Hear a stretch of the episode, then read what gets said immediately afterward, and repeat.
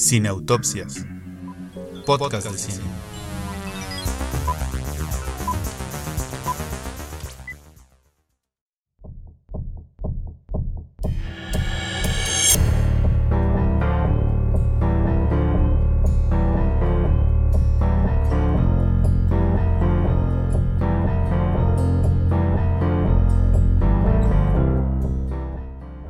Pues la verdad es que quién sabe cómo fue que llegamos a estas películas que vamos a comentar con ustedes. Ese es el clásico que todo empieza con una broma y entonces, no, sí, vamos a sacarle provecho, partido, no sé qué, porque yo sí puedo hablar de esas películas que no tienen nada que ver con el Día de las Madres y entonces aquí estamos para platicar de cuatro raras películas acerca de el Día de las Madres. Y vamos a empezar con la película titulada Viernes 13, sí, oyó usted bien, Viernes 13, la película original, que es de 1980 y que está producida y dirigida por Sean Cunningham y es una película slasher independiente gringa eh, que fue estrenada en 1980 y que entre otras curiosidades pues tiene ahí a un joven Kevin Bacon haciendo lo que mejor sabrá hacer en su ya larga carrera, que es morirse. Así que, ¿por dónde podemos comenzar a hablar de el Día de las Madres y la mamá y las madres con Viernes 13, parte 1, Freddy Monte? Sí, Viernes 13, parte 1, correctamente. Es muy difícil hablar de esta película y su relación con el tema de hoy si no hago un spoiler. Entonces, advertidos están pues. todos desde el minuto 1. Este, se tiene que hablar de spoilers aquí. Entonces, Viernes 13, como bien lo mencionas, de Sean Cunningham, protagonizada por una mujer llamada Betsy Palmer, que interpreta a un personaje llamado la señora Borges ¿Qué particularidad tiene esta mujer? Bueno, punto uno es madre, es madre efectivamente de un muchacho, pero lo que sucede es que ese muchacho pues muere por culpa, por culpa entre comillas, o más bien por desatención por parte de la gente que estaba involucrada en un campamento al que él, del que él formaba parte. Nadie le hace caso, prefieren los muchachos estar ocupados en sus asuntos de muchachos, que es drogarse y tener sexo, porque no hacen nada mal los jóvenes. Y pues esta desatención hace que el chico se termine ahogando en el lago, termine muriendo. Y que 20 años después, obviamente en la película no lo sabemos, pero 20 años después regresan al campamento y empiezan a ver asesinatos este, en masa y hay una maldición y demás. Y eventualmente, y ahí está el spoiler, descubrimos que la madre de este chico es la asesina serial del lugar. Pregúntese usted dónde carajos aparece Jason en Viernes 13. No aparece en Viernes 13, efectivamente, cosa que Alberto, que es un conocedor de cine internacional, tenía clarísimo. Pero Jason no aparece en Viernes 13 y de hecho no aparece en máscaras, con máscaras a Viernes 13 la 3. Pero no aparece aquí porque la asesina original es la madre de Jason. Jason es el niño que muere en el lago. Otro spoiler, obviamente no se murió, porque por algo existe Jason después, pero ese ya no es mi problema. Yo vengo a hablar de Viernes 13, 1 y de la madre del pobrecito de, de mi Jason. De entrada, ya tenemos un punto aquí interesante con los asesinos seriales y que siempre le da el, el hecho de tener una madre en la película. Entonces ya tenemos a un asesino serial de, del género slasher que ya tiene motivos por lo menos, ¿no? Ya no es Mike Myers, ya no es otra cosa. Aquí sí hay motivos, es una mujer tratando de, de vengar la muerte de su hijo y de tratar de dejar una enseñanza, digamos así, de que esto no vuelva a pasar y de concientizar dentro de su cabeza, que poco a poco descubrimos que tampoco está muy bien, de tratar de concientizar a los jóvenes de que pues dejen de estarse drogando y teniendo relaciones, que se pongan ahí a, a, atender a los pequeñuelos del lugar o a atender otras cosas en vez de estar haciendo esto. Es ahí donde entramos al punto de el típico, el típico este tema de las madres en el cine de terror, que es que la madre hace todo por un hijo, ¿no? Ese es el clásico, esa es la frase que podría salir de, de esta película. La madre hace todo por un hijo, ya lo dijo Denise de Calaf en su canción esa del 10 de mayo, ya lo dijo cualquier poema que hayan recitado en su primaria para sus mamás, todos van sobre eso. La madre hace, hace todo por su hijo. Excepto Nicole Kidman en El Norteño. Un nuevo spoiler. Nuevo, nuevo spoiler, nuevo spoiler. Aquí vamos a repartir spoilers, miren, por todos lados. Porque además yo traigo como cinco más en esta, en esta sección. Entonces. Oye, nada más ya que te interrumpí, déjame decirte que o sea, por todo lo que pasa en la saga de Viernes 13, ya la uno no importa, ¿no? O sea... Pues yo creo que por eso vale madre y todos creen que Jason, pues sí, del chiste de la 1 es que se murió el mijito y de todas las películas el mijito mata, pero, está bien, creemos. pero aparte la que mejor le salió, la 1. Entonces, igual podrían quedarse con la 1 y olvidarse de, de las demás películas y del Jason. Entonces, dicho todo esto, pues es aquí donde comienza el especial de Freddy y hoy les traemos para ustedes el papel de la madre en las películas del género de terror. ¿Cómo que no? 45 minutos me van a escuchar hablar a mí únicamente. Y luego eh, del comunismo. No, ya vale. Sí, exactamente. Voy a hablar del comunismo y de todo esto en venganza porque no me invitaron al podcast de Almodóvar. Cosa que ya no recordaba hasta que se trajo a la junta de preproducción esta, esta noche. Y te pasó justo como la mamá de Jason. O sea, ella estaba tranquila, reabrieron el campo y se alocó. Y yo voy a matar. Yo voy a degollar, yo voy aquí a cortar Tú cabezas. tranquilo, pero mira, Ale Vega Esto a mí. igual que a la mamá de Jason, el sexo a mí me prende que me hablen de Almodóvar. me, causa muy mal y hace que. Le prende para mal. Le prende para mal. Sí, como a la señora. Pero aquí, qué bueno que tocan este tema, porque este es mi primer punto con las madres en el cine de, terror. Qué bueno que estamos tan conectados.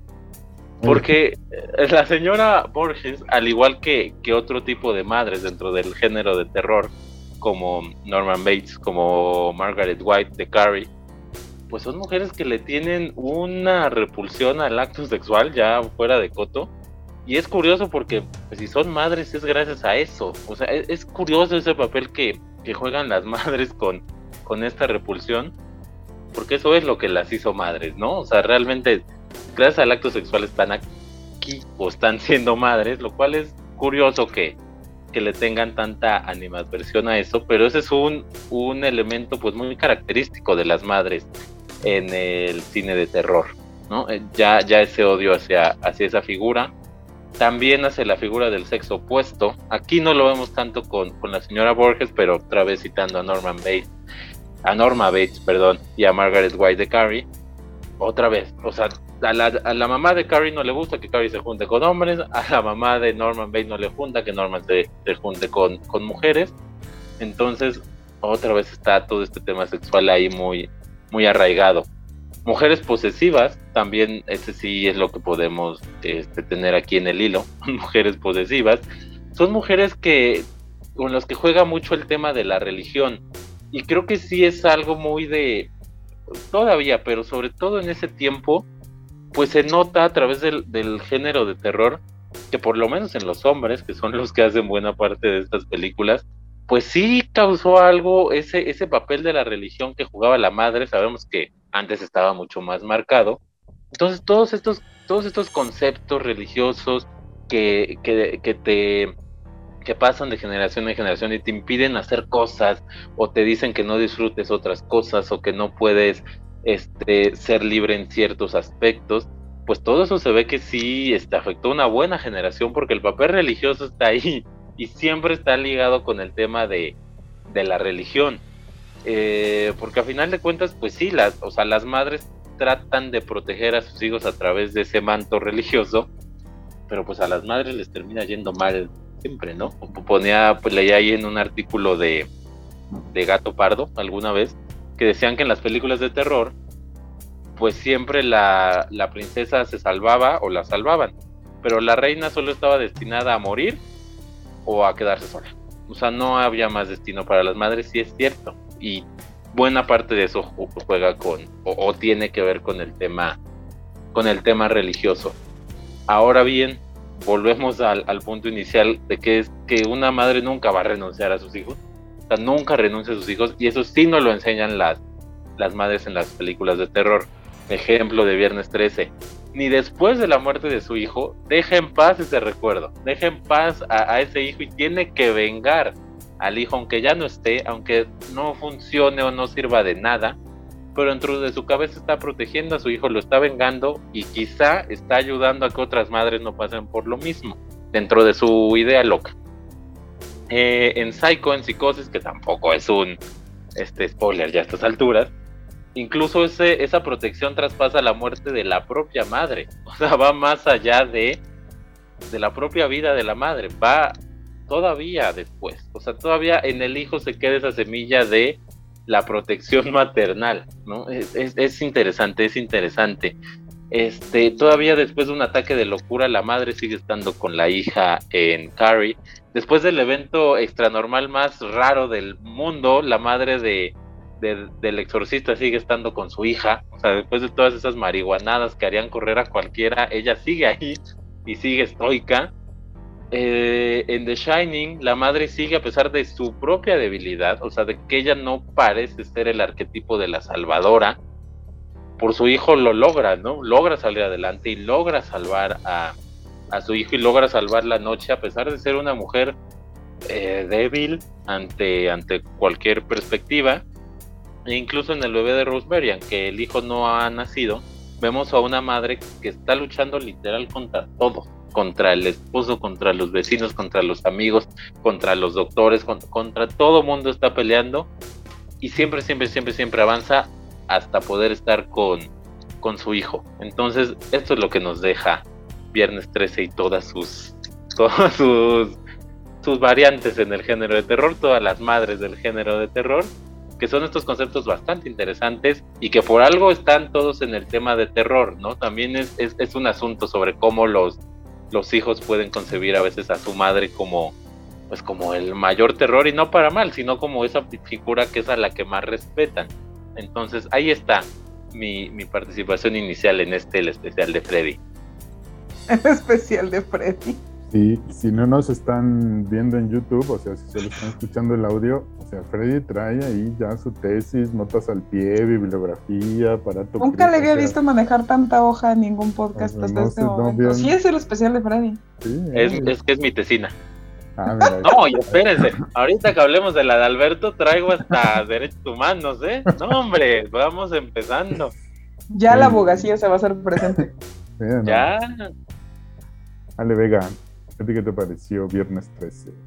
Es que me parece que tiene Freddy, porque es el especial de Freddy, tiene toda la razón. Creo que sí es una, una, cuestión en la que se nota que esto es lo que tiene la madre, ¿no? Que de hecho, en la idea inicial de Viernes 13, cuando solamente, cuando no se sabía que iba a ser una saga y cuando solamente existía una película, un solo slasher y una sola idea, era, era este motivo de una madre resentida porque perdió a su hijo, lo que iba a dar pie a que existieran los, los asesinatos, ¿no? De hecho, la aparición como tal del hijo, que pues ya la spoiler Freddy, entonces ya lo puedo platicar. Este, la aparición del hijo es meramente nomás porque querían tener como, como lo que tuvo Carrie en su momento, que fue al final este momento de hacer brincar al público, que, que lo tuvo antes de, lo que, de que existiera Viernes 13 eventualmente nada más lo pusieron y quisieron que existiera su presencia para volver a, provocar este brinco en el público, ¿no? ¿no? No buscaban, en ese momento me queda clarísimo, porque además, como bien dijimos, nació de una película independiente, lo que eventualmente fue pues toda una franquicia. Eh, ellos lo que querían nada más era provocar el salto del público y pues como medio haciendo parecer ahí un espíritu presencia el hijo, ¿no? Pero eh, eh, realmente nada más, no pretendían que fuera mayor. Eh, eventualmente si iban a sacar una saga, pues tenía que venir de ahí, pero no lo pensaban. No iba a ser esa la idea. La idea iba, iba a venir tal cual se eligió la película para esto, de una madre y del amor que tiene y de los del resentimiento, ¿no? De la situación, como dice Freddy, de unos adolescentes que se dedicaron a descuidar lo que era su chamba en ese momento. Entonces, si, ven, si vemos de dónde viene la película, viene de todo este trasfondo súper interesante de que si era el amor de madre el que provocaba los asesinatos. Entonces, sí va muy adecuado a lo que estamos platicando de esta cosa de protección, de esta cosa de ser la que da la cara, la que es la protagonista de alguna manera. Y pues eso, si vemos solo Viernes 13 como la única película que existía en ese momento de lo que fue la saga, pues creo que se adecua mucho a lo que estamos platicando, ¿no? Entonces, esto es un gran ejemplo, ¿eh? Y ya después la tesina de Freddy, que nos trae otros 30 ejemplos de cómo la maternidad está medio rara y medio loca, pues sí, sí, sí cuadra. Y, y sí deberíamos de verla como una única, como una única película para no eh, divergir en todas las demás. Sí, sí, sin duda habría que verla como, como una única y ya luego las historias o lo que haya hecho el el Jason, pues ahí ya será su rollo de él, ¿no? Pero esta película sí, sí, sí parece separarse de toda la demás saga por lo que hemos visto y escuchado de la, de la misma saga. Ah, sí, yo igual pues no puedo más que decir que Freddy, sus cinco años de investigación para poder preparar este podcast tiene, tienen toda la razón, ¿no? quizá nada más añadiría un par de cosillas. Lo primero es eh, cómo de todos modos el personaje de la mamá pues es una construcción masculina, ¿no? Es decir, es un guion de un hombre, es la historia de un hombre, la dirección de un hombre, el dinero de un hombre y cómo también podríamos tomar ese, ese hilito del análisis y ver cómo eh, quienes crearon la historia y quienes crearon al personaje de la mamá pues al mismo tiempo están proyectando todas estas características que ya mencionó Freddy, como esa necesidad de la protección, como esa necesidad del apego, pero también el propio miedo que la madre le genera al, creador, ¿no? que en este caso es el pianista y el, director. ¿no? O sea, sí voy a utilizar el recurso de que mi mamá está bien enojada y cuando mi mamá está enojada, esta no saca la chancla, esta saca los cuchillos, las sierras y vámonos, echa todo el mundo para adelante. ¿no? Entonces también ahí hay un reflejo interesante, porque como es una construcción masculina este personaje, ¿no? Del temor que hay hacia la mamá. Y también una cosa que, que ya he mencionado Freddy, tiene toda la razón, pero que pues sí vale la pena volver a decir, cómo hay esta relación entre la muerte y el sexo, ¿no? La muerte como un castigo a estos excesos del, del cuerpo, ¿no? Porque también llama mucho la atención este campamento, cómo es o sea, sí es de jóvenes, pero pues luego están cantando canciones ahí medio religiosas, pero, o sea, sí son jóvenes entusiastas, pero son responsables porque van a un campamento. O sea, tiene un matiz interesante la, la, en la parte del, del, campamento, ¿no? O sea, tenemos siempre la idea de que este tipo de campamentos son formativos y que aprendes a hacer fuego con dos palitos y a coser tu propia ropa y lo que tú quieras. Pero, pues no sé, también hay esta dimensión un poco, al menos desde mi, desde mi perspectiva, pues sí aterradora, de estar en un lugar alejado con un montón de gente que en realidad en el fondo no conoces, y pues quién sabe cuándo se vayan a volver locos, o si todo vaya a ser miel sobre hojuelas. Entonces sí creo que, que ya pensándola, viernes 13 sí tienes ahí su complejidad y sus, y sus temas interesantes, ¿no? Y sobre todo, sobre todo, ¿no? Para, para seguir dándole la razón al Freddy, esta parte de cómo la mojigatería es la semilla de la violencia, ¿no? O sea, como, sí, tú maldito que preferiste estar fornicando que cuidando a mi hijo, y yo de ahí, a partir de ahí te voy a matar, ¿no? O sea, porque es mojigatería, o sea, no es que en verdad sea un pecado tener sexo en un campamento, ¿no? Pues es la recriminación y la censura y el, um, pues eso, ¿no? La, censura a las relaciones sexuales. Y a partir de eso, cómo se genera la, violencia, ¿no? Eso, eso, eso, es muy interesante y sobre todo es muy gringo, es totalmente gringo, ¿no? O sea, cómo la represión sexual tiene que ser un elemento de tu de tu identidad y esa identidad, pues, perdón, y esa represión de alguna manera tiene que salir. Y en esta mujer sale en forma de violencia. Y entonces es muy loco porque pues se supone que está defendiendo a su hijo, pero pues también se pinta a sí misma como una especie de vengadora, ¿no? O de las buenas costumbres. porque pues se va a echar a todo aquel que atente contra el cuerpo y contra Dios y todas esas cosas. Entonces, me gusta mucho que en la simpleza, en la sencillez de la película, sí pueden encontrar ahí vericuetos interesantes y sobre todo en el personaje de la mamá. ¿Algo para cerrar, Freddy Montes? Pues de nada, otra vez acertando en mi elección. Alberto se burló de mí cuando escogí esta película. Alberto dijo, pues a ver cómo le haces para sacar contenido de aquí. Y ahí está. Tesina por Freddy Montes. Tesina. Tesina, próximamente Tesina. ¿Ya te enredaste con nosotros? Facebook, Twitter, Instagram. Síguenos en nuestras redes sociales y comparte tu pasión por el cine. Te esperamos.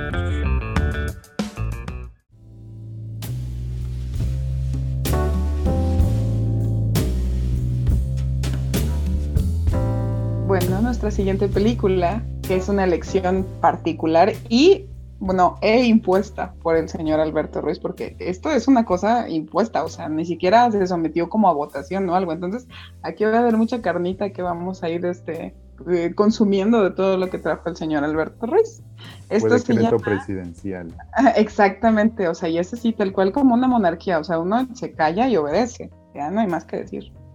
Este se llama Los motivos de luz, es una película de Felipe Casals de 1985 y está basada en una historia real de una mujer llamada Elvira Luz Cruz, que después de amanecer con poco conocimiento de qué había sucedido la noche anterior, pues se entera de que sus cuatro hijos eh, han muerto, ¿no? Se le acusa a ella de ser una persona, bueno, ser la culpable en cuestión y eh, a partir de esto parte la película. Si bien pareciera que esto es como una especie de drama, de crimen, de, resolver, tiene un poco más que ver con la idiosincrasia de un país que tristemente es el nuestro y que cómo se manejaba la cuestión de, juzgar a la gente no solo en una cuestión de, la dinámica política, de la dinámica de justicia, sino eh, los propios este, coterráneos de esta persona, ¿no? Sus vecinos, los que convivían con ella, etcétera. Entonces, es una película que da mucho que pensar, sobre todo pensando que es una historia verídica y que la desarrolla muy bien Felipe Casals porque lo que hace es pues, como muy a cuenta gotas, ¿no? Nos va como dando pistas para que vayamos entendiendo de qué se trata y de qué no, quién es el culpable y de dónde viene un culpable y Ahora viene el momento icónico en el que nos van a decir por qué en una monarquía se nos presentó esta película a rajatabla y nos dijeron, hay que hablar de ella. Entonces, Alberto, por favor, es tu momento de brillar. Ah, tienes que traer tu tesina preparada como son las son las prerrogativas de la producción, ¿qué te digo? O sea, quien, quien paga manda. Efectivamente, estoy de acuerdo. Ni modo, ni modo. Pero además, Pero además de eso, hay, hay um, bueno, yo los motivos de luz, pues no la vi cuando se estrenó, tampoco la vi cuando se estrenó, ¿verdad? ya estabas grande para ir al cine. cuando se estrenó ya.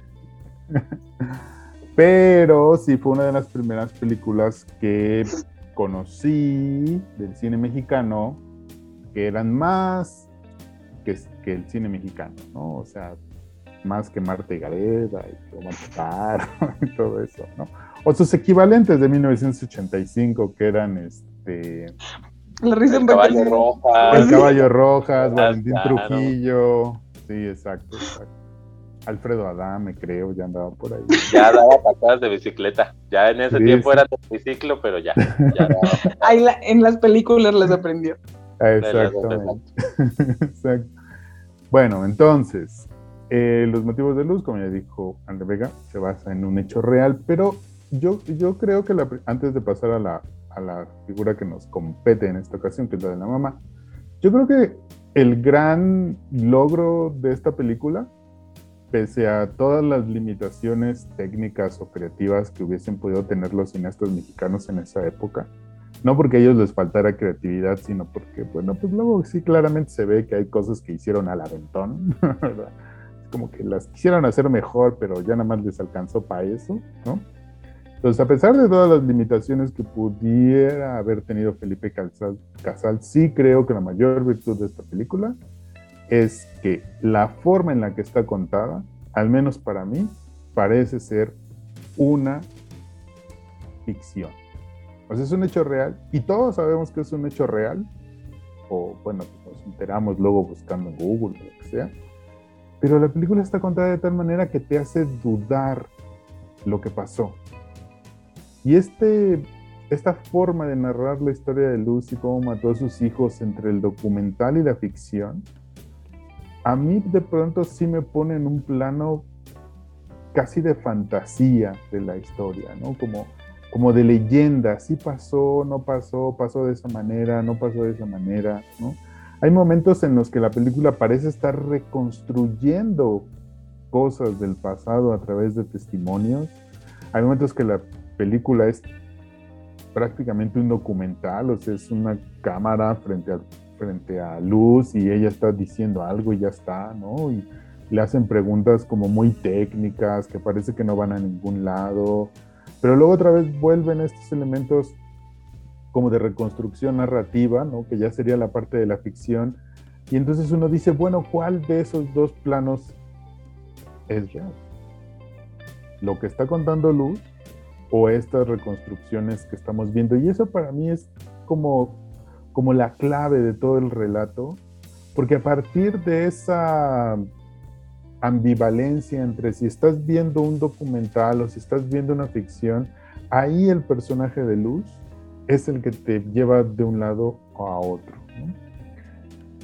Si bien es cierto que la construcción del personaje de Luz también es masculina, al igual que la mamá de, Jason, sí creo que aquí hay un trabajo un poquito más fino de tratar de combinar, ¿no? o de tratar de ponerse en la mente de una mujer que aparentemente, ahora ya lo voy a decir así con ese grado de incertidumbre, aparentemente mató a sus hijos.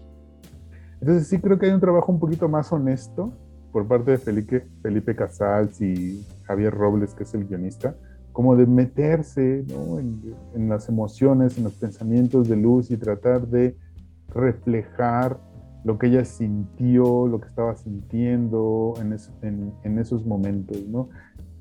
Y, creo que no hemos valorado tanto o, deberíamos valorar un poquito más cómo está construido este personaje femenino y en particular como una madre.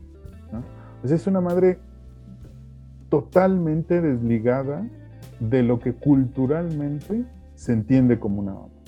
Pero está totalmente desligada de, de, lo que culturalmente se entiende como una madre porque primero es una mujer.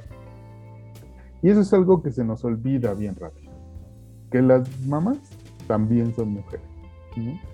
Y que también tienen sus deseos, sus pasiones, sus intereses, sus necesidades. Y entonces esta parte que yo decía que la película te pone entre, entre ficción y realidad, ahí es donde cuesta trabajo, y para mí es un logro, no me estoy quejando, juzgar a Luz porque dices, bueno, pues ella quería vivir, ¿no?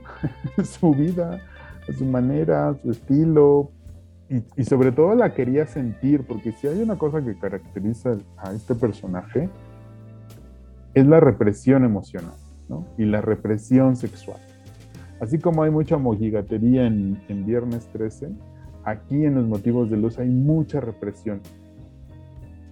La que más vemos es la sexual, pero también hay una represión emocional de lo que Luz quisiera decirle al, balagardo que tiene por esposo, lo que quiere decirle a la, suegra terrible que tiene, ¿no?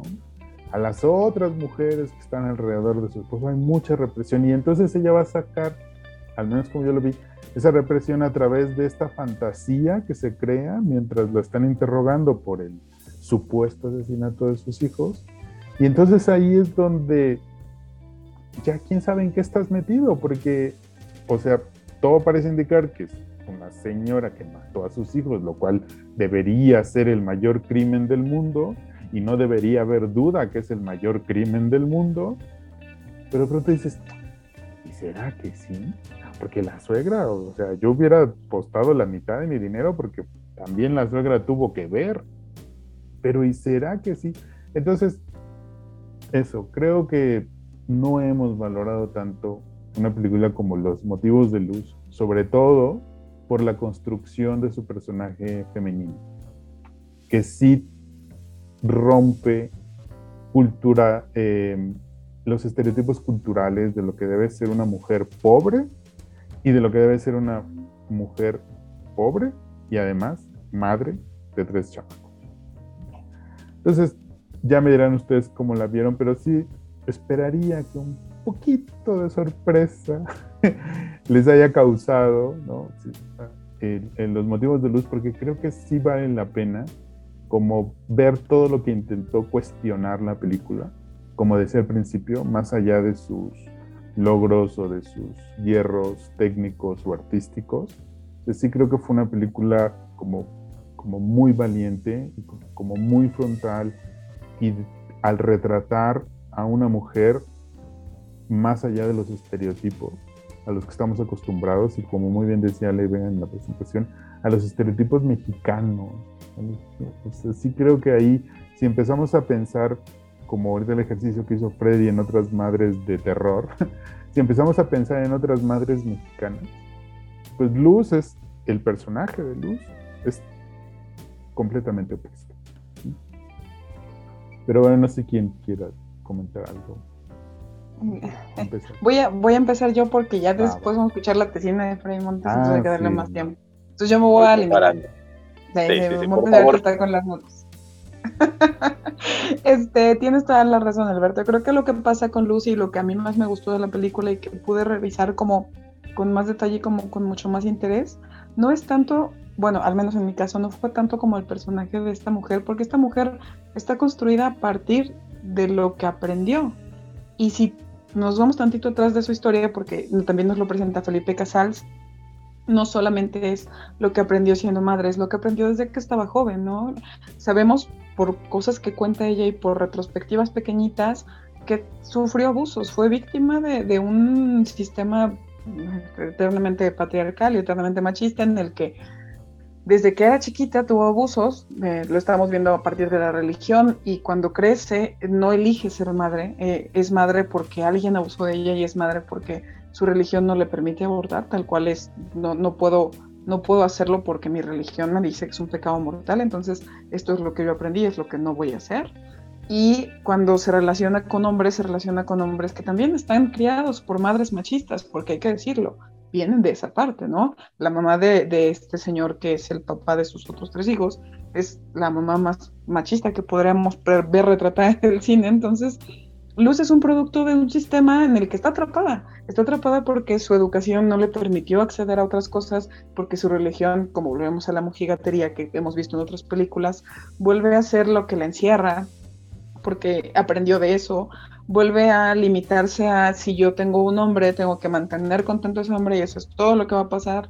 Y eso, si eso es a costa de mis hijos, también lo tengo que ver de esa manera, ¿no? Lo vemos muy claramente en el momento en el que le abre la puerta el hijo y se enoja muchísimo. Entonces, Luz es una construcción, más allá de un personaje individual, yo lo vi más como esto de abordar un poco cómo era, es, no sé, ya no sé qué es peor, la idiosincrasia de, un México que no, estaba abriendo los ojos y que además estaba muy contento de, estar eh, viviendo la vida como tal, ¿no? Como lo es, como eh, también hablamos un poco de los paracaidistas, que eran una, cuestión como de, territorial, de poder, y entonces acabamos siendo esto, ¿no? Lo que, lo que luces es, una, es, un, es un reflejo de cómo era la sociedad y cómo de, de cualquier manera la seguimos viendo en mucho del aprendizaje que hemos tenido como, como nación y como mujeres en particular. Entonces, lo que hace Felipe Casals, a pesar de ser una mirada masculina, es muy interesante porque te mete este debate, te mete a intentar eh, discernir si, si podrías echarle la culpa a Luz a partir de lo que pasa con sus hijos, porque no es una cosa menor, pero tampoco puedes decir que ella tenga todas las armas para defenderse.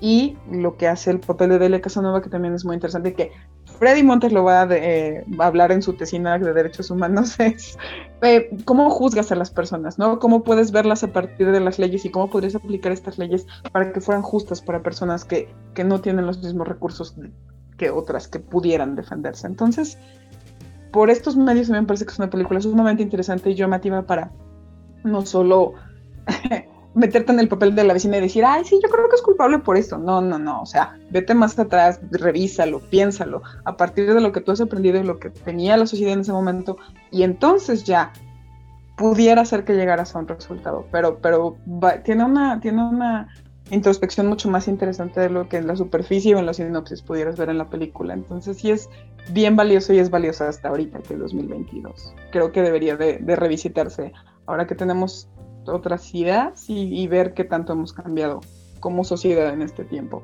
Ya le doy la palabra al señor abogado y que nos, que nos ilustre con el tema. Adelante, abogado. No, no, no, ahora vengo más vengo contenido. O sea, sí les voy a dar una, unas clases, pero vengo contenido.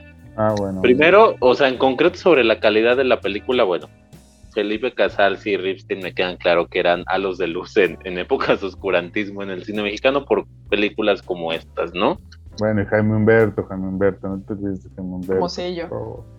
Mm, sí, no sé si en el mismo escalón o uno abajo, pero luego. No, no, uno arriba, pero bueno, luego hablamos.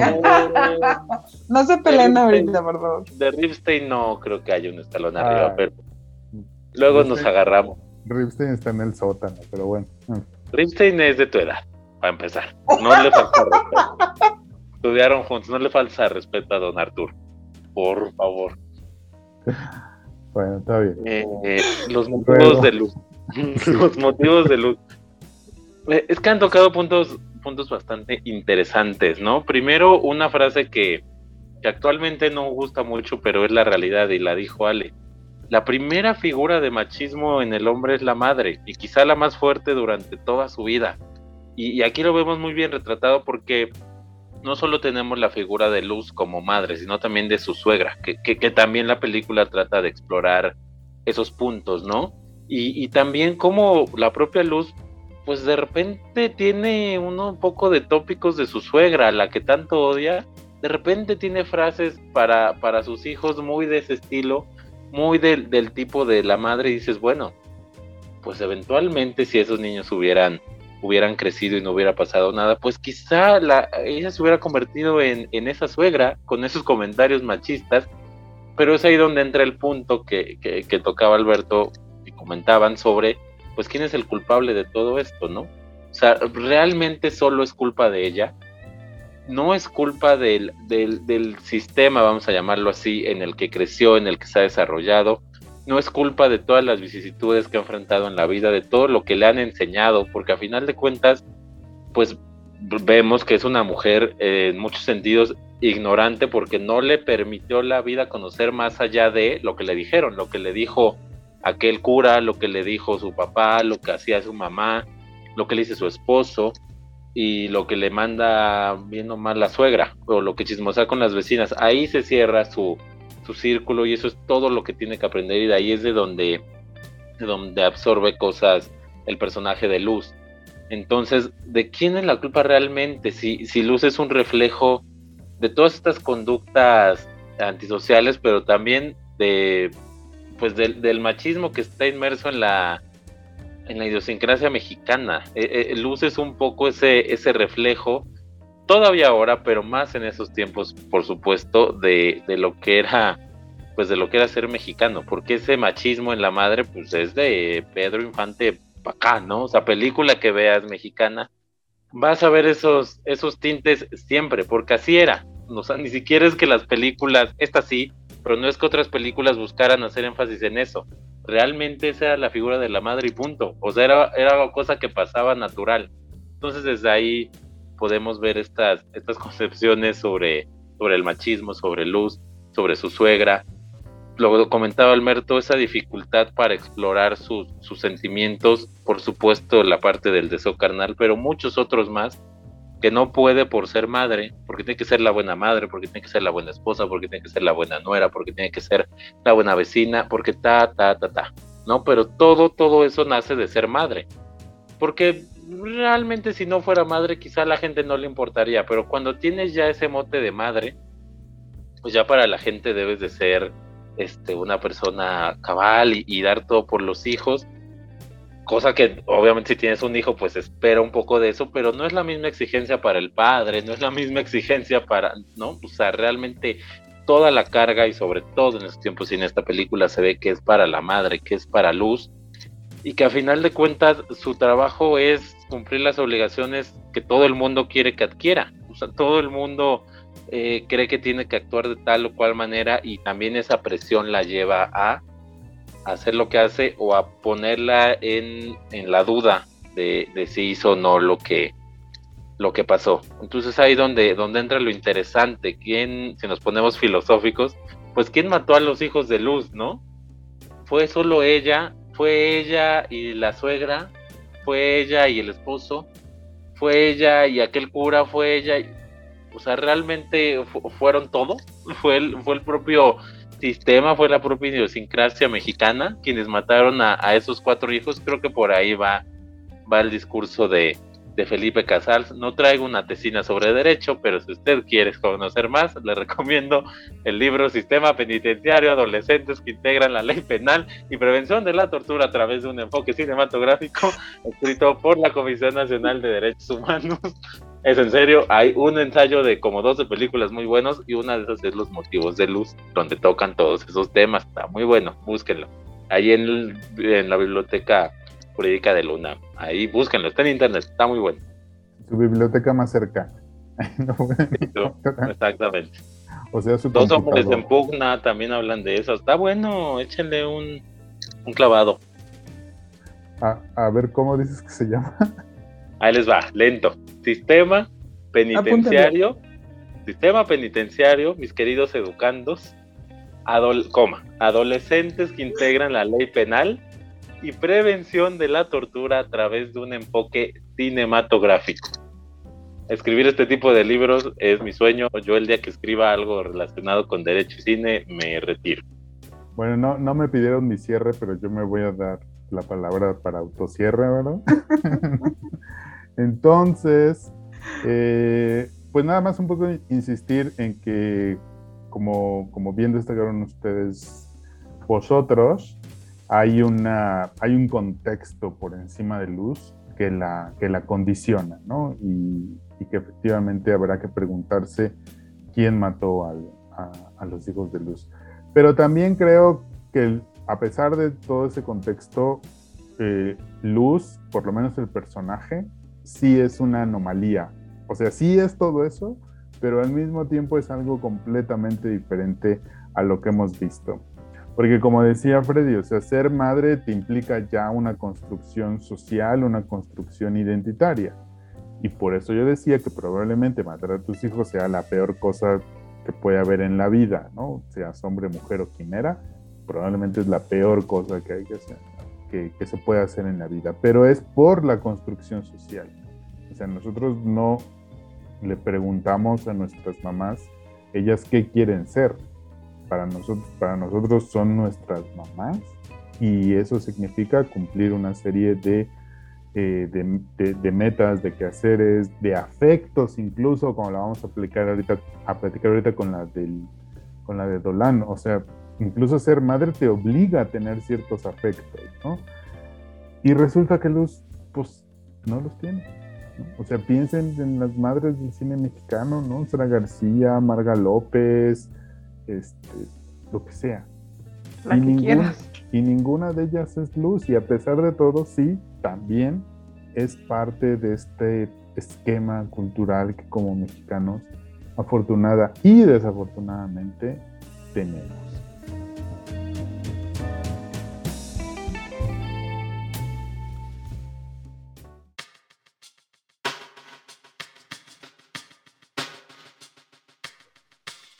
Pues bueno, llegó el turno de hablar de la tercera película de este podcast. Es Mommy, película escrita, dirigida, editada y producida por el canadiense Javier Dolan, ganadora del premio del jurado en su respectiva edición del Festival de Cannes, ganadora de siete premios en los premios del, de Canadá, incluyendo Mejor Película. Es son y... de chocolate. Es son de chocolate, Canadá es de chocolate. Son de, son de miel son premios de miel. Ah, de maple. Pero pues, miel de maple. De miel de maple. De miel de maple. Pero ahí está, Mommy 2014 Javier Dolan. ¿De qué va esta película?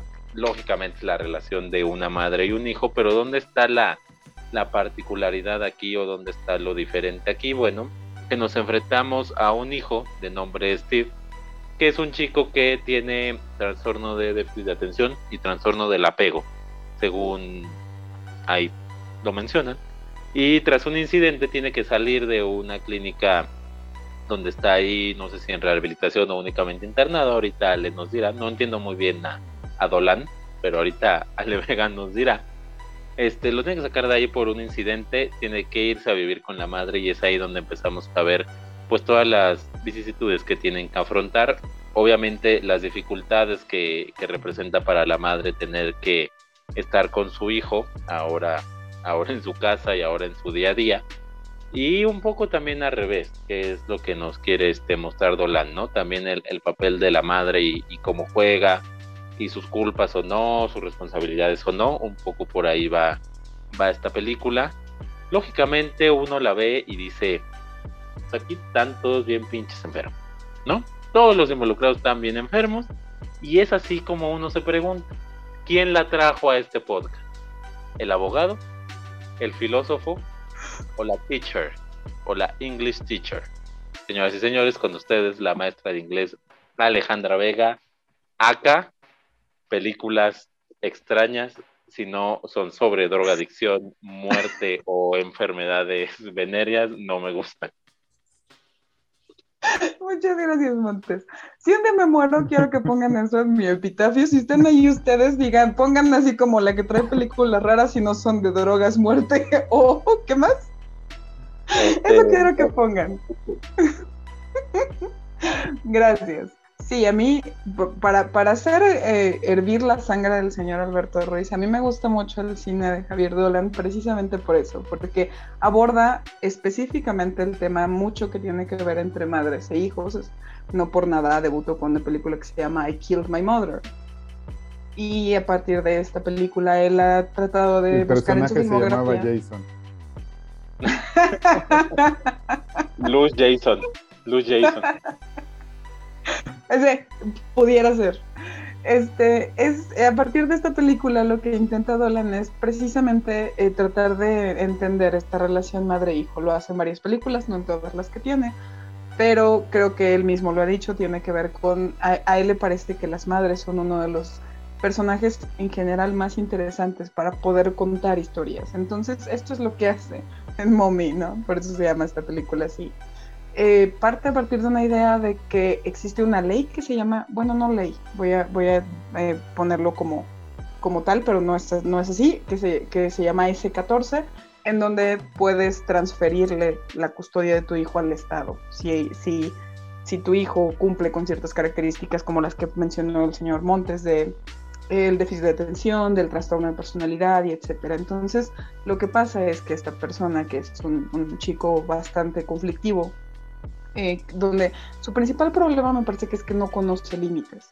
No, no, los, no, los, no solo no los ve en sí mismo ni en la sociedad, sino en la relación directa con su madre. Entonces, en el momento en el que él tiene que vivir con su madre y, regresa como a su vida, que además es una madre bastante joven, que tiene una vida aparte, que está haciendo como una vida muy normal, pues tiene que lidiar con esta personalidad que es súper complicada, con este hijo que no conoce límites y los transgrede como si fuera nada y como si no pasara nada.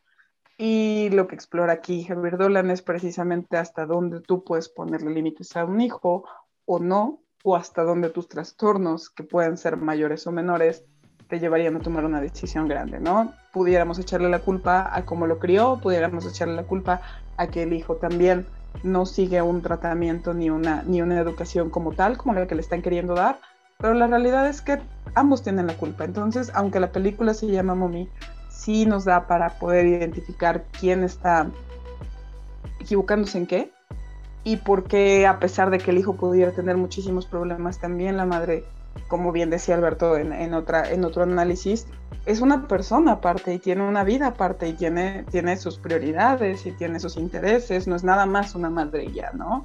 De hecho, de las que estamos platicando, esta es creo que la que menos se identifica como tal con el papel.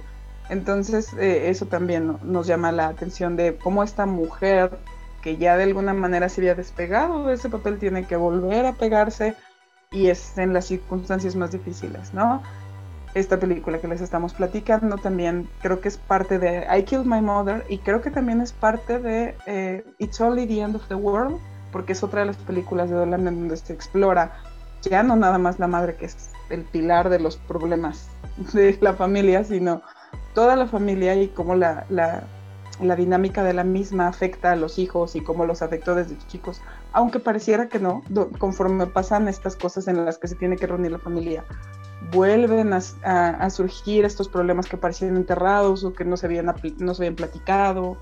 Entonces, este, eso hace Dolan en su cine. También por ahí tiene dos, tres películas que, que, abordan más o menos lo mismo. Tiene La vida y muerte de John F. Donovan, que volvemos a lo mismo. Es un niño que también tuvo sus propios problemas y sus propias idiosincrasias con, con la familia que tenía y pues por eso la traje a la mesa, porque me parece que es una, una mamá que tiene poco de mamá y no está muy interesada en serlo, pero pues tiene que regresar ese papel aunque no lo quiere y como eh, de todos los hijos que hemos platicado hasta el momento, este es por mucho el hijo más conflictivo, este es por mucho el hijo que más te cuestiona como, como tu figura de autoridad, si tú podrías lidiar con esto y de poder lidiar cómo lo harías. Entonces, eh, también por eso me parece que el papel del hijo es muy importante y también confronta mucho a la mamá.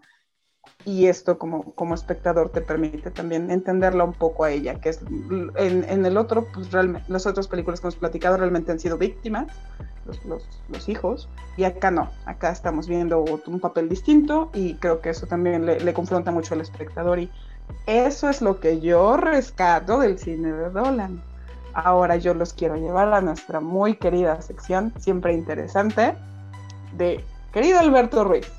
¿Por qué no te gustó esta película? Cuéntanos, háblanos más de Mommy de Javier Dora. Creo que nada más me hacen mala fama ustedes. Ya la sección está inaugurada desde hace mucho, no es mala fama, esto es así, querido Alberto. Se aprecia que tú vengas a explicarnos por qué las películas no te gustan. No soy yo, pues si las películas son malas, son malas, ¿qué no van a hacer? Ven, ven a hablar en tu sección. Es tu momento. Si estás menso, si eres menso, eres menso. si eres menso, eres menso, diría Montes. Sí, pues. Saludos a. No, no, vamos a Montes. Ahorita no, Montes. De preferencia. No, vaya a ser que sí se entere. No vaya a ser. Exactamente, exactamente. Este, vamos a ver. independientemente de que la película me haya gustado o no, sí creo que eh, en cuanto al tema que nos convoca, que es lo de la maternidad, sí creo que es una película sobre el fracaso materno, ¿no? Y eso es interesante, porque, mm, o sea, ya que estábamos hablando de la cuestión cultural con Luz, o sea, sí hay un contexto cultural completamente diferente en Mommy, que es el de Canadá, ¿no? y que es de una sociedad de gente muy independiente, muy independiente. Y entonces sí te queda la duda de que si esta mujer, o sea, la mamá del loquito, este, pues ¿por qué es mamá? O sea, fue un accidente, o sea, sí quería, pero se arrepintió. A lo mejor está adoptado y ni lo sabemos, ¿no? Igual y dijo, ay, fue con mucha ilusión ahí a los cuneros y dijo, ay, el güerito, y pues, pinche güerito loco, ¿no? El güerito. Se ve de buena raza. Ajá, sí. Trae todo mal con ese comentario, por cierto. es güerito, o sea, ya me vas a regañar por lo de la Britney Morena. La Britney Morena, ya no, no regreses ese tema aquí, Alberto. Sigue con mommy es bonito el Steve, ¿yo qué voy a hacer? Entonces, o sea, a mí eso es lo que me parece respetable de, bueno, interesante, ¿no? Porque hay otra cosa que me parece interesante. Lo primero que me parece interesante es eso, que es una historia de un fracaso, ¿no? O sea, es una mujer que tendrá muchas virtudes, muchos defectos, ¿no? Pero como madre sí parece eh, que va a, va a asumir o tiene que asumir su fracaso y lo va a tener que asumir pues desde, la soledad, porque la, su, personaje empieza en la soledad. Es una mujer sola. Y luego por hacer el destino tiene que ir a ver a su hijo que ya tenía quién sabe en dónde.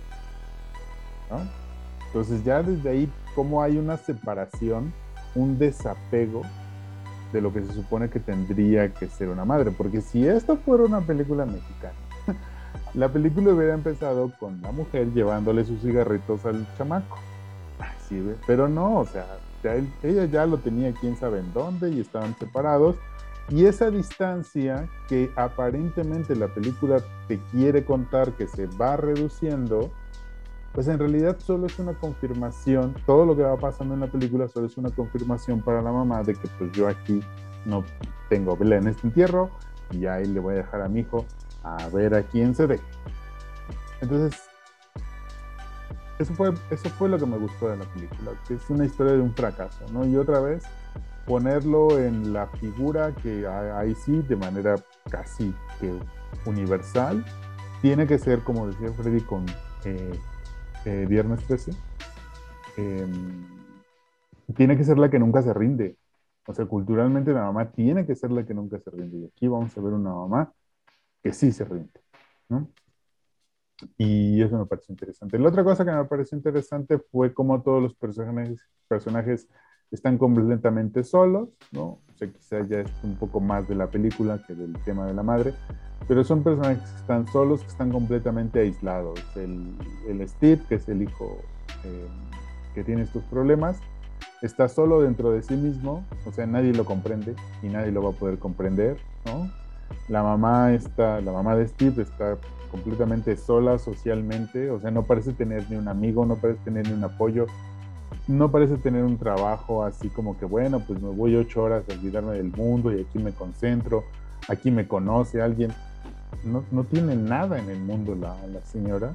Y luego el otro personaje, la otra mamá, que es, la, que es el personaje que me, que me gustó más y que agradezco mucho, porque si no, la película se hubiera convertido en Corona de Lágrimas o algo así, pero gracias al personaje de Kyla, que es la vecina de estos dos personajes principales, la película no se vuelve lacrimógena, pero también es una mujer que está sola, que, que, en su caso está encerrada también con una familia que aparentemente le hace más mal que bien. Y entonces la película creo nos cuenta como ya como película, nos cuenta la colisión de estas soledades y nos da así como un rayito de esperanza de que todo se va a poder arreglar, pero pues al final va a ganar la personalidad, la individualidad de cada uno de ellos por encima de lo que aparentemente debería ser una madre o debería ser una familia, ¿no? Sí creo, como te lo dije en su momento, Vale Vega, esta película está más enfocada en el hijo. O sea que mm, sin el hijo, no sé si pudiéramos estar hablando de la madre, ¿no? Y en cambio, en Luz, casi no hablamos de los hijos, ¿no? Entonces, sí, totalmente de acuerdo. Ahí sí creo que, que depende más de lo que hace el hijo que lo que podríamos analizar de la madre, pero me gusta mucho, al menos me gusta pensarla de esa manera y no odiarla, que es la historia de un fracaso. Este, el fracaso de Dolan podría ser el fracaso de todo él. No, la verdad es que la película tiene cosillas interesantes, como bien apunta Alberto. Creo que de entrada es muy importante que pase en Canadá, porque no creerías que en México de entrada haya personajes tan solo, o sea, no, no hay manera.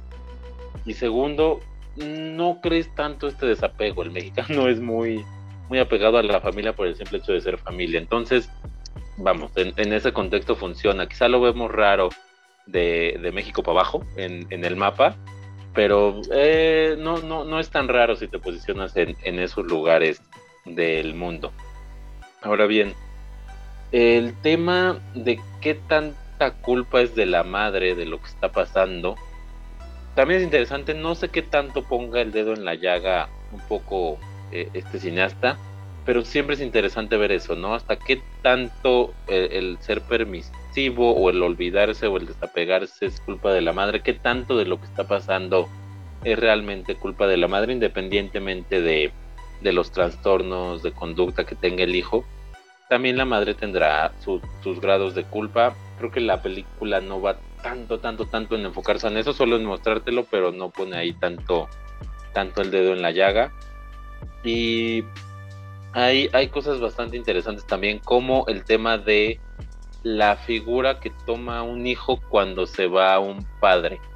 ¿No? Siempre, siempre, siempre hemos escuchado eso de, o por lo menos aquí en México se dice mucho, si llega a morir o a, irse un padre, siempre el hijo chiquito es, bueno, ahora tú eres el hombre de la casa, ¿no?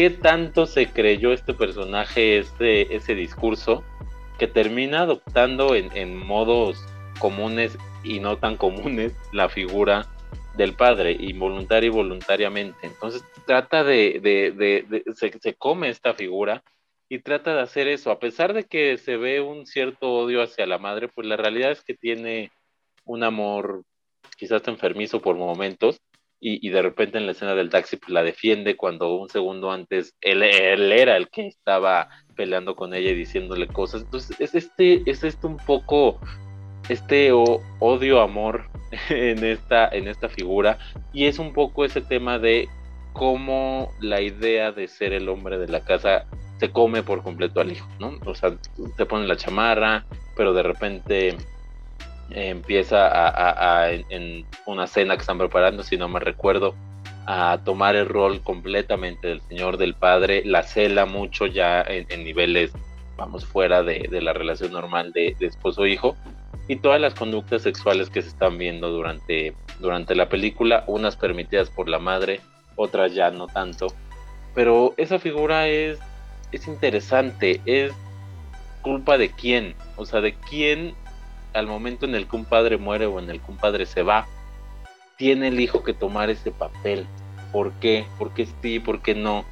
Este, no funciona el hogar sin dos personas, independientemente del género, de que sean hombre y mujer para, para mantener un hogar tiene que haber dos personas siempre. ¿Por qué toma la figura el hijo? ¿Por qué se lo tiene que comer la, la figura o la idea de ser, de ser el padre en tantos sentidos? Creo que eso, creo que, creo que detenernos ahí podría ser interesante porque pues pasan muchas cosas extrañas, ¿no? Tratando de, de cubrir esa, pues de cubrir ese hueco que, que se presenta.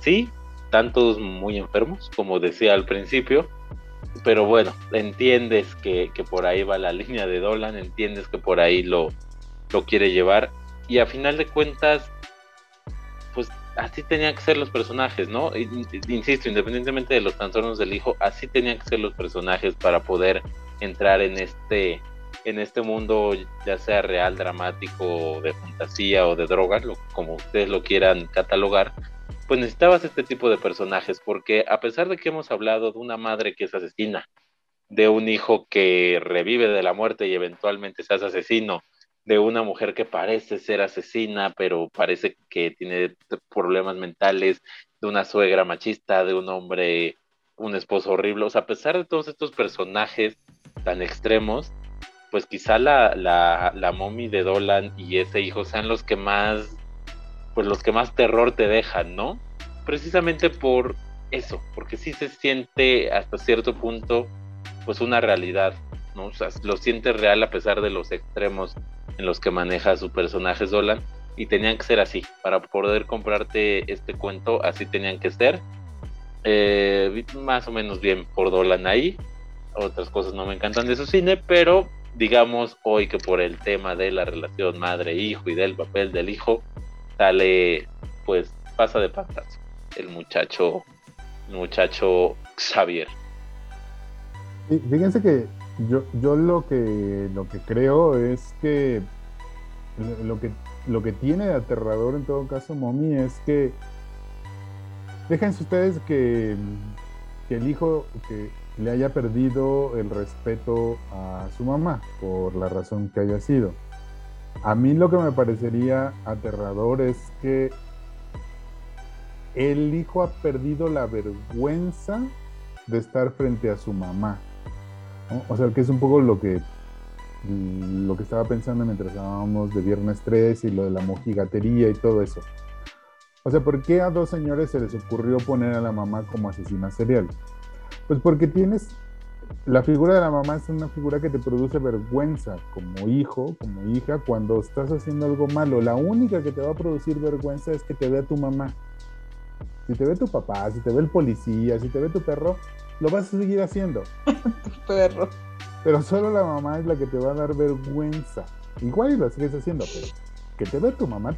Y este personaje de Donald le ha, perdido esa capacidad de sentirse avergonzado frente a su mamá. Y entonces en ese sentido es capaz de todo. Y ahí es donde está el terror, creo yo, que decía Fred. Porque él no, ya no es solamente por su enfermedad mental que no tiene límites, sino porque para mí perdió toda, todo sentimiento de vergüenza frente a su madre, ¿no? Y eso mismo lo ha liberado de, muchas culpas y de muchas ataduras emocionales y puede hacer y decir lo que quiera. Y, entre otras, pues tomar este papel de padre sustituto, ¿no? O de esposo sustituto, perdón. De esposo sustituto en que, bueno, pues soy, el hombre y se hace esto, se hace aquello, marco mi territorio, etcétera, etcétera, ¿no? Y para cerrar un poco sobre la película, o sea, yo nada más de lo que me quejaría en todo caso es que sí puso una cosa muy de sí o no, ¿sabes? O sea, o, aplicas esta ley o no la aplicas. Y igual como decía Freddy, o sea, sí se entiende por qué lo pone de esa manera, pero sí creo que hacia el final eh, el que la decisión tenga que ser sí o no le pierde un poquito de punch a sus propios a sus propios personajes, ¿no? Y si es una ley, nada más hay que decir, para que la gente no se confunda y se vayan a abandonar a sus hijos a Canadá, que es una ley ficticia. Ah, sí. Es una ley, pero es ficticia. Sí, si ya estaban planeando, si ya estaban sacando las maletas de sus hijos de la chingada, no. Ay, en Canadá no, puede, no, vamos. Uno, ay. ¿Ya encontró dónde echarlos? No, no se puede. Mira, viejo, lo que dicen estos muchachos. Hay que, hay que llevar a los niños a Canadá. No, no, todavía, todavía no, pero con no, tengamos fe, igual de mañana sí. Igual de mañana sí. Bueno, pues, ¿quieres cerrar con algo, Alevega? Este, nada, me da gusto que hayan encontrado estas aristas, a pesar de que sí, estoy muy de acuerdo con que el cine de Holanda no siempre es para todos y tiene ciertas películas que son súper complicadas de, aceptar como tal. Esta me parece que sí es importante, sobre todo por lo que les comentaba de que confronta no solo el papel del hijo, este hijo que tiene miedo a las madres, no solo a la madre, que es esta madre abnegada que ama a sus hijos, también es un poco el tema de, eh, del cine de Dolan en general, es el tema de la familia me gusta, a mí me gusta mucho porque habla mucho de cómo está la familia muchas veces más que ser este círculo protector que todos conocemos, sobre todo como dijo Montes, en, de estos lares del continente, acaba siendo más una base de la base de un problema o la, o la, eh, la, la, base del iceberg que no sabías que tenías que, indagar para saber dónde estaban tus propios conflictos. Entonces, por ahí anda el cine de Dolan, creo que Momi lo, lo aborda muy bien y qué bueno que le dieron un chance, a pesar de que sí tuvimos nuestro momento porque a Alberto no le gustó. También tuvimos los momentos en los que hubo cosas que sí les gustó y esto es lo que más me gusta de Dolan, que sí, sí confronta mucho de las películas que hemos hablado hasta el momento, así que denle un chance y cómo está filmada, porque se me olvidó decir que está filmada muy interesante, sobre todo una parte en específico donde cambia la toma. Vale mucho, muchísimo la pena y ya, con eso me gustaría cerrar. Si te gusta nuestro podcast, nos ayudaría tu opinión, ya sea en Spotify, iBox, YouTube o Google Podcast. Deja un comentario, una valoración o compártelo con quien más confianza le tengas. Gracias.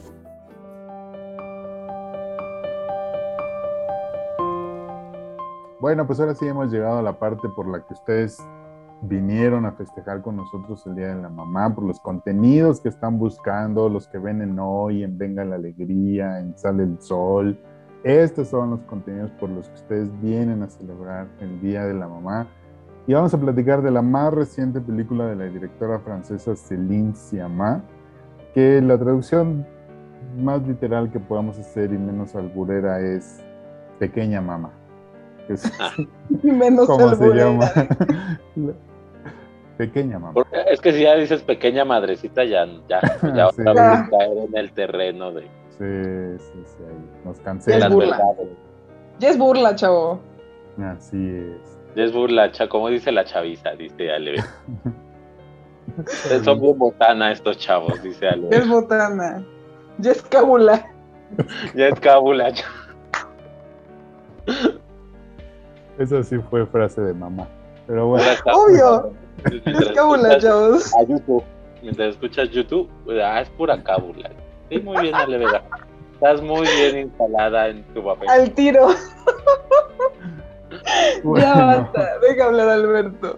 Entonces, Pequeña Mamá es una película que se estrenó este año en nuestro país en cines, pero al mismo tiempo pueden ver en Amazon Prime Video.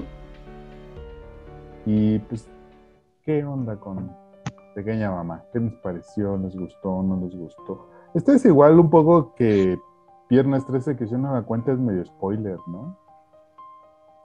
Sí, pero recordemos que en la sinopsis, ¿te acuerdas que platicamos Alberto que Sí, en la sinopsis ya trae ahí su spoiler machín? Entonces, pues yo creo que no le pierdes tampoco tanto.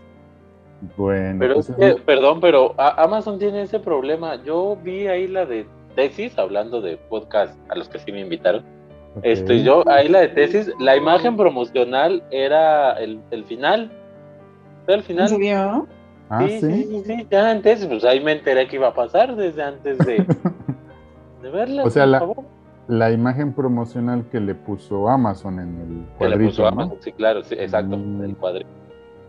El cuadrito. Entonces, Ahí escríbanle a Amazon. Todo mal, ¿qué pedo? Petit Mam de Céline Sciamma nos cuenta la historia de una familia eh, de cuya mamá se acaba de morir su mamá y entonces van a la casa de la mamá de la mamá a empacar sus cosas y a vaciar la casa. Pues la hija de la que se le murió su mamá pues empieza a jugar ahí porque pues como buena, eh, buena hija de película europea, los papás europeos no pelan a los hijos. Entonces la niña anda por ahí en, en el bosquecito, se encuentra con una niña, empiezan a entablar amistad y a partir de esa amistad descubre secretos de su familia, de su abuela y de su mamá. Así se hacen las reseñas Amazon. Sin spoilers, Amazon. In Your Face. Bueno, ¿qué les pareció Pequeña Mamá de esta gran directora, Celine Sciamma? ¿Quién quiere empezar? Arránquense. Me- y me señala. Si usted, si usted no está viendo esto, Según donde estés. Ajá. si usted no está viendo esto en video, me- me- todos me acaban de señalar como raramente. Como que soy yo. Muy bien, primero que nada sí tiene razón Alberto, sí estaría muy bien que no se supiera el spoiler, porque sí es muy interesante cómo lo va construyendo Celine. Eh, pareciera, parece que Alberto lo, lo, lo contaste como un Inception de mamás. O sea, así como se murió la mamá, pero está la mamá, pero viene la Y mamá. la hija pero de la, de la mamá que se le murió la mamá. Yo, no entiendo. Yo, a mí me la platicas así, yo no entiendo nada. No, y así fue como, ¿qué? ¿Quién? Así estaba en el guion, así se- Había varias mamás, punto. Este, pero sí, o sea, la, la- Y una sí- era sí nos- chiquita.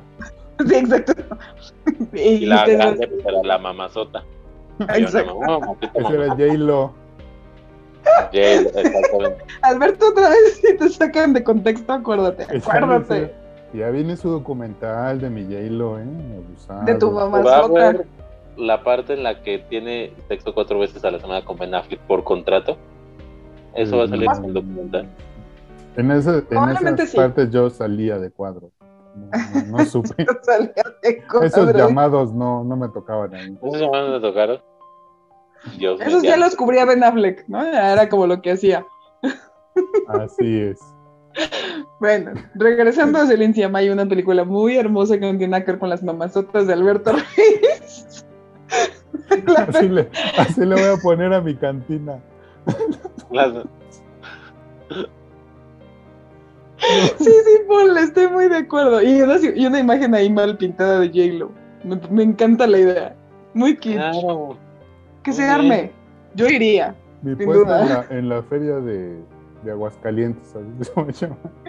Las ma- ah, de hecho, fui y vi, no sabía que era tu negocio. Las, ma- la- las de Alberto. Lo raro es que al lado había un chip en Dell que era la madrecita de Alberto. No entendí ya ahí por qué. Pero bueno, ya. Bueno, luego Te cuento. Con te te quedas. Uno es negocio lícito y el otro ilícito. Adivina cuál es cuál. Sí. Adivina cuál es cuál. Ay, no le hagan caso a estos jóvenes. La gente vino por este tipo de películas. Tienen los análisis, del, los análisis del, filósofo y el abogado, por favor. Sí, a ver, pues. Regresando al tema. este, es una película que, que explora una parte que por ahí estuvimos platicando en otras películas, que fue la de cuando la mamá se vuelve un individuo, cuando ya no es una mamá. Si nosotros pudiéramos conocer a nuestra madre no a partir de su rol de madre, sino como una persona autónoma que tuvo como sus sueños, sus pensamientos, sus ideas, antes de que nosotros siquiera pintáramos en el horizonte. Esta es una película que lo aborda de una manera no nada más así de, de humana, sino también de muy tierna, porque lo hace a la edad de unos que 8 o 9 años, por ahí está el asunto. Y lo hace muy bien, porque lo hace muy humano, ya no se trata de, ay, qué bonitas las niñas, o ay, este conflicto. No, no, no. Es una exploración meramente del ser de, oye, yo tengo esta edad, tú también, ¿qué, qué me cuentas? ¿Qué eras tú a esta edad? Y es una propia exploración de la que Celine se ha platicado, existe porque ella misma no tiene una relación con su madre cercana. O sea, es decir, no, es, no está muy apegada a su madre, entonces lo que hace es a partir de su propia terapia, volvamos al tema, si quieren poner aquí abajo el tema de los terapeutas, eh, Celine llama, contrataciones, Celine llama, ha platicado que es parte de una, de una terapia propia el, el explorar cómo era su madre en estas épocas y qué relación pudiera tener ambas como individuos separados. Entonces, esto es lo que es Petit Maman y creo que lo, lo es, muy, es muy bonito. Tengo que darle el crédito de, de, que yo la vi al señor Freddy Montes, que me dijo y me insistió, yo no estaba muy contenta con Portrait of a Lady on Fire, pero me dijo, no, tú vela y te va a gustar y estuvo muy seguro y tuvo toda la razón. La verdad es que yo le entré como no con tantas ganas, pero eh, me, me, gustó mucho como toda la exploración y toda la trama sí la hace. No tanto de qué bonita la relación madre-hija, sino como una exploración de la individualidad y de, y, de, y de esto que casi no vemos en las películas que tienen que ver con nomás, que es una persona que está separada de nosotros y cómo es esta persona antes y lejos de nosotros como hijos. Entonces sí vale muchísimo la pena y si ya van spoileados como la mayoría de nosotros, gracias a, gracias a Amazon, de cualquier manera, cómo está construida vale mucho la pena y le van a entender más al Inception de, de Alberto de las mamás de las mamás de las mamás. Se entiende mucho mejor incluso si está spoileada. Entonces esa es una eh, ventaja y sí vale la pena verla. Y ya le doy paso a, la, a la tesina de Montes. No, es que tiene, la película tiene una canción, ¿no? La de la mamá de la mamá de la mamá de la mamá de la mamá de la mamá. ¿Tiene su canción? Tiene su canción la, la película ahorita que lo está citando. También la, también la ponen en la cantina de Alberto. También se pone en la cantina de Alberto, en Aguascalientes, en la Feria de San Marcos. Ahí, ahí la pueden encontrar. Bueno, pero a ti qué te pareció, Freddy Montes? Petit Perdido. ya no sé cómo decirle, ¿no? Ya así como este. Es una palabra difícil en francés. No, sé. Petit no, no estoy francesólogo, pero. Pero es que, ya fue como, como de viejo. Ah, nada, más, nada más quiero recordarles que. Ponme este la de Petit Mamá, mijo. Nada más quiero recordarles que este contenido era para cerrar bien, tranquilos, con un buen mensaje, acordarnos de nuestras mamás. y de nuestras mamazotas. De las de Alberto. Ay, ay, ay, ay. entonces, ¿qué, No se puede, es que no, no se puede, no se puede. Teniendo a Alberto aquí, no se puede. ¿Qué dijiste tú? Nada. Yo tampoco. ¿Ya? Todo es culpa de Alberto Ruiz. A ver, ya voy a. ¿Dónde tengo mis notas? Ya puedo ponerme serio. Ya aquí. Ya, está muy bien. Qué bueno que traes tus anotes. Petit, mamá, diría Alberto. Está muy. Está. a ver. Es una película muy interesante, no tanto como Retrato de una mujer en llamas, que a Alvega no le gustó, ya luego nos agarraremos a golpes. ¿cómo te, veo afuera, afuera del Metro Valderas, chavo. Ahora bien, pequeña mamá. Está buena. Está, está interesante cómo en tan poco tiempo alcanza tantos, tantos tópicos, tantos subtextos y tantas cosas con una trama tan sencilla, eh, tan llena de fantasía y tan, tan disfrutable, tan rápida, todo, todo muy bien y además sin, sin el apoyo de más elementos que su guion y su cámara prácticamente y sus actores. Es con eso con lo que hace, con lo que hace un poquito de magia Celine Sciamma. Obviamente toca el tema de las pérdidas, ya, ya lo contó Alberto en su reseña, en sí, su reseña.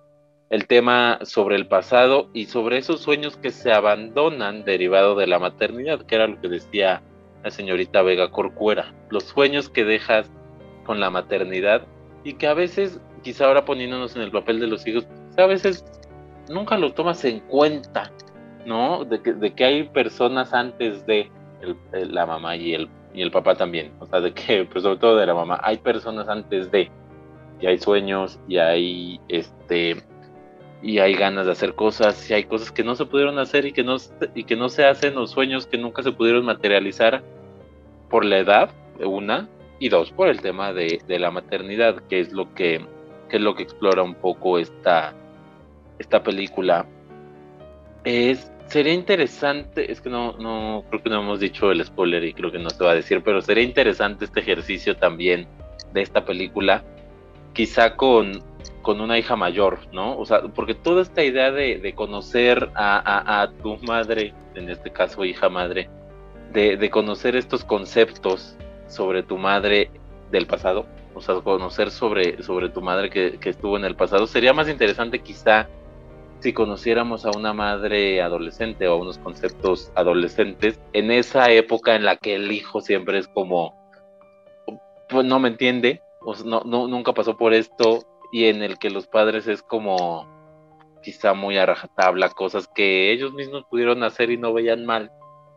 Esta relación que podría haber eh, un poco más adelantada estaría muy interesante, pero sin duda conocer ciertas cosas de de un personaje en la infancia también es también es lindo, también está padre porque habla sobre esos sueños de, de la infancia que insistimos, no se materializan no solo por ser madre, a veces por la simple edad, por las simples ganas, por el simple camino que te da la vida en otras cuestiones, no solo de la maternidad, paternidad. Es, es curioso, es curioso y el ejercicio sin duda es sin duda es curioso. Es una película pequeña en tiempo, en locaciones, en vestuarios, pero sí diría que es enorme en lo que, en lo que trata. Que quizás no tendrías problema en que durara más, ¿eh? Es una película muy corta, pero explora tantas cosas que bien aguantarías más tiempo de, de Petit Maman. No sé, ¿usted qué opina, señor Alberto? No, pues yo lo primero que tengo que decir es eso, o sea, es una película que dura lo que tiene que durar, ni un minuto más, ni un minuto menos, y eso se agradece, ¿no? Porque una de las cosas que más me he quejado, yo creo que en los últimos dos años, es que ¿por qué las películas ya tienen que durar más de una hora y media? O sea, ¿por qué? ¿Por qué? ¿Por qué? Tan es así que, tan es así que Drive My Car me la cortó a la mitad, él dijo, mira, no me interesa esa parte intermedia, vámonos a lo que sigue. Vamos. Ahora bien, decir que es de lo que más te has quejado en dos años, yo te he escuchado quejarte de todo en dos años. Pero esto es de lo que más. no sé, no sé, no sé, señor Alberto. No lo dije yo, Alberto, nada más de ahí que quede registrado. Entonces, bueno, primero que está muy bien, que no dura ni 90 minutos ni 80 minutos, creo que dura la, la película, entonces, eso está muy bien porque efectivamente se concentra en lo que quiere contar y cómo lo quiere contar. Y fíjense que yo pondría esta película en la categoría de viajes en el tiempo. A mí me parece que esta es una película de un viaje en el tiempo, ¿no? Donde el viaje es el vehículo, para la, analogía, para imaginar, imaginar. Porque decía bien Freddy quizás si los personajes hubiesen sido eh, mayores. O sea, otro hubiera sido la dinámica de este encuentro entre estas dos eh, niñas, mujeres. Pero creo que el, que sean niñas lo que, lo que permite es imaginar. Porque también lo que es interesante es que estas dos niñas se conocen en dos momentos diferentes de su vida Y al ser un encuentro casual, vamos a decirlo de esa manera, eh, lo, que, lo que se permite es que es eso, que se conozcan sin que se juzguen. Y entonces ya si llevas como al plano de la realidad de este encuentro, lo que es es, es como una imaginación, porque efectivamente una niña, perdón, una niña todavía no tendría como la madurez emocional ni la madurez mental de confrontar a, su pasado, a su presente o a sus padres. Entonces yo creo que, que, un poco la ventaja que tiene y, y, por el cual no es una película con personajes de mayor edad es porque es un ejercicio de imaginación. Es un ejercicio en el cual eh, la directora te está invitando a hacer este viaje a través del tiempo, de las emociones de dos personajes. Y como es un viaje hasta cierto punto imaginario, no se trata como de decir, ah, sí, es que esta persona se equivocó en esto, o no debió haber tomado esta decisión, o debió haber dicho esto. No se trata de juzgarlo, simplemente se trata como de reconocerlos a través de la imaginación, no a través de la razón y de las propias emociones de amor o de culpa que los personajes tienen hacia, hacia, hacia, hacia uno al otro. Es simplemente un ejercicio de imaginación en donde uno acompaña a estas dos niñas en sus emociones, en lo que se divierten, en lo que les asusta, cuando descubren el spoiler que tiene la película. Entonces, creo que eso es, es muy valioso y es algo que también, por lo menos en el, en, el, cine que tenemos más a la mano, ha dejado de pasar, que es que los, los creadores se den la oportunidad de que sus propios personajes exploren emociones. Y en este caso, en, en, el marco de, a propósito del Día de las Madres, sí creo que es una película que te permite hacer este viaje en tu propio tiempo y como tratar de imaginar qué hubieras hecho tú si te hubieras encontrado eh, en esta situación en la que se encuentran estas dos niñas, ¿no? O qué aprenderías de nuevo sobre ti, sobre tu familia, tus, tus abuelos, tu abuela, tu mamá, qué aprenderías de, sus emociones, de las decisiones que tomaron. Entonces, yo creo que esta es como la principal virtud de la película, que al, ser tan pequeña, al estar tan bien contada, al tener bien claro lo que te quiere decir, te permite salirte de ella y pensar, ahora sí que, y para cerrar con esto, te permite pensar cómo vas a celebrar a tu mamá en el Día de las Madres. A ver, ¿cómo la vas a celebrar? No seas hijo ingrato y celebra bonito, ¿no? celébrale su día. Y, sobre todo, creo que de lo, un poco de lo que creo que vimos en común en las películas anteriores, es que parece que ninguna de las películas anteriores ve a la mamá como un individuo, Y aquí sí, y aquí sí, aunque sea como este ejercicio de imaginación, y lo decía Ale, o sea, es, es alguien que es alguien más, es un otro, que está ahí, que estás conociendo y no lo tienes que juzgar, no lo tienes que ver más allá de lo que tú quieres que sea, sino simplemente conocer.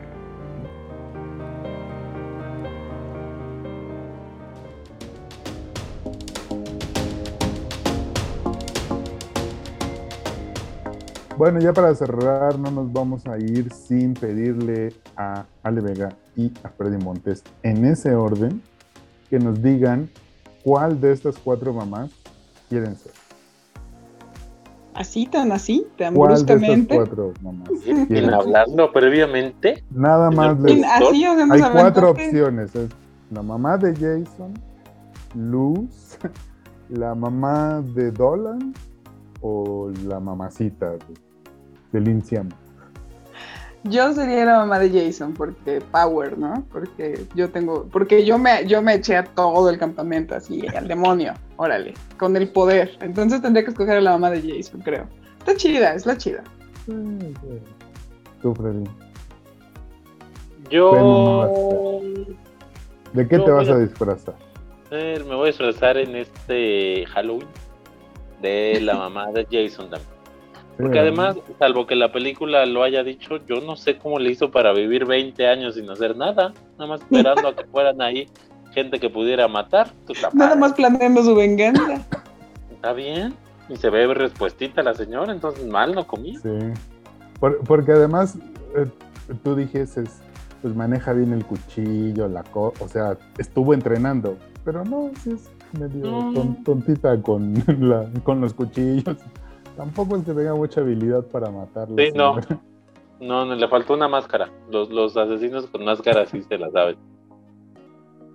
Muy bien. Bueno, pues entonces ustedes cuéntenos cuál de Alberto, no, no, no, nada de no, no. cuéntenos. ¿Tú Cuéntenos, ¿Cuál, cuál, ¿cuál es- No, no, Alberto, órale, vas.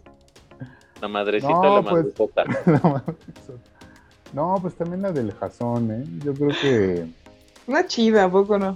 Que fue el contenido sorpresa de este especial que hicimos. Que sí Nuevamente de nada. De nada. sí le encontramos su, su jiribilla a la, a la mamá del jazón. Jiribilla es una palabra también. sí, sí, sí, sí, sí, Ya, ya se la andaban perdiendo, se la andaban perdiendo, ¿eh? Sí, sí, sí, sí. Bueno, entonces, cuéntenos cuál de estas cuatro madres serían ustedes. Ya saben, en nuestras redes sociales. Muchas gracias, Sale Vega. Muchas gracias, señor Alberto. Este, mis redes sociales, ya, bueno, con usted estoy cada miércoles, acá nos estamos viendo próximamente, es más, usted ya está viendo esto hasta el Día de las Madres, pero ya para este tiempo hablaremos ya de, de Star Wars Day y de The Office y varias cosas padres, entonces ahí nos estamos viendo el- el- cada miércoles con este señor y con el otro señor, donde encuentren al otro señor, ahí estoy yo. Entonces, Yo soy. soy prácticamente, soy prácticamente la subordinada diagonal marioneta de ambos, entonces ahí donde los encuentren, ahí estoy yo. Y muchas gracias por la invitación, siempre un placer. Muchas gracias, Freddy Montes. Pues a mí me pueden leer en arroba Freddy Montes en Twitter, arroba mxcinéfilos igual en Twitter, ya saben, con un séquito de gente talentosa, entre ellas Ale Vega, y aunque no es eh, participante como tal, pues ahí siempre hay interacción con el señor productor Alberto y su página Sin Autopsias. Y pues ahora sí, mi poema.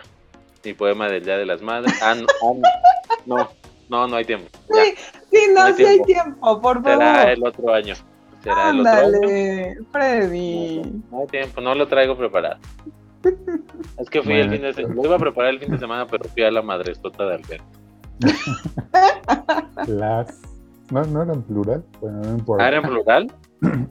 No sé Ay. qué se imaginó Montes, entonces ¿Traes para repartir? ¿qué Ah, una, pero si traes para repartir, pues adelante. Muy bien. Bueno, entonces. no, no te estés riendo, la verdad. A nombre de mi compañera y amiga Muñoz, de nuestro señor postproductor Lázaro Moreno. Mi nombre es Alberto Ruiz y los invito a mi próximo negocio, Las Madresotas. No se lo vayan a perder. Porque da para repartir. Porque tiene para repartir. Porque tengo. para- Inclusive para rifar. Así es, hasta un avión vamos a rifar en Las Madresotas. Entonces, ¿ves? Es Alberto Obrador. Un día voy a hacer las similitudes entre Alberto y, y López Obrador. Por Pronto favor, en por favor, me urge.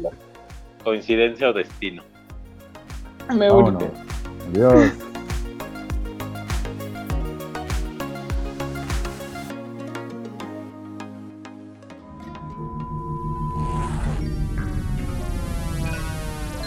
Cineautopsias.